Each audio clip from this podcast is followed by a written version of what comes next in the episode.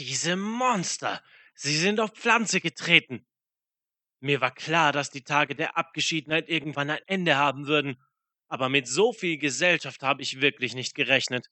Die Entdeckung von Ratanovus muss sich bis nach Ratasum herumgesprochen haben. Asura strömen herbei wie Doljaks, nur haben Doljaks meist bessere Manieren. Wie oft muss sich eine Frau von Asura anrempeln lassen, die eine Forschungsstation errichten wollen, bevor ihr der Kragen platzt? Die Antwort lautet sechsmal. Dann schreit sie nämlich, passt gefälligst auf, wo ihr hinlauft, wenn ihr eure Forschungsstation errichtet, Windle. Danach wird man dann angeschaut, als hätte man nicht mehr alle Tassen im Schrank.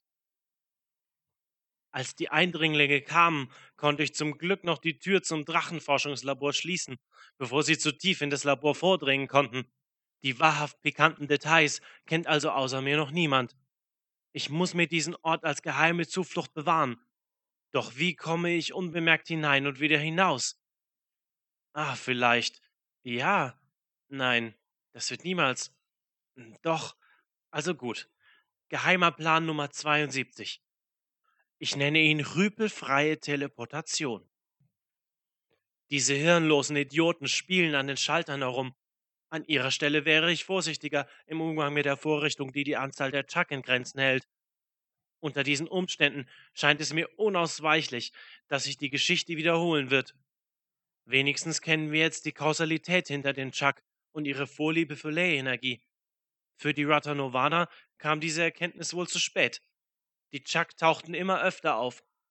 Ich muss also nicht nur auf Windle und seine spitzen Ellenbogen achten, sondern auch auf die unzähligen Käferteile, die hier überall herumliegen. Wer schon einmal knöcheltief in einem Haufen Tracheen gestanden ist, weiß, was ich meine. Hinterher ist der Tag gelaufen. Nun gut, bei meiner Statur ist diese Höhe schnell erreicht, aber trotzdem. Dafür kenne ich mich jetzt immer besser in Chuck-Anatomie aus. Das könnte beim nächsten Chuck-Anatomie-Rateabend von Vorteil sein. Notiz: einen Chuck-Anatomie-Rateabend organisieren. Der einzige weitere Vorteil dieses Doljak-Zulaufs ist die Tatsache, dass mich jetzt häufiger Nachrichten aus der Außenwelt erreichen. Ich hörte, Graham ist wieder in Holbrook. Es bricht mir das Herz, wenn ich daran denke, was er durchmachen muss. Ich sollte mich bald auf den Weg machen und ihm meinen Respekt zollen. In letzter Zeit habe ich an einer Fernsprechvorrichtung gearbeitet.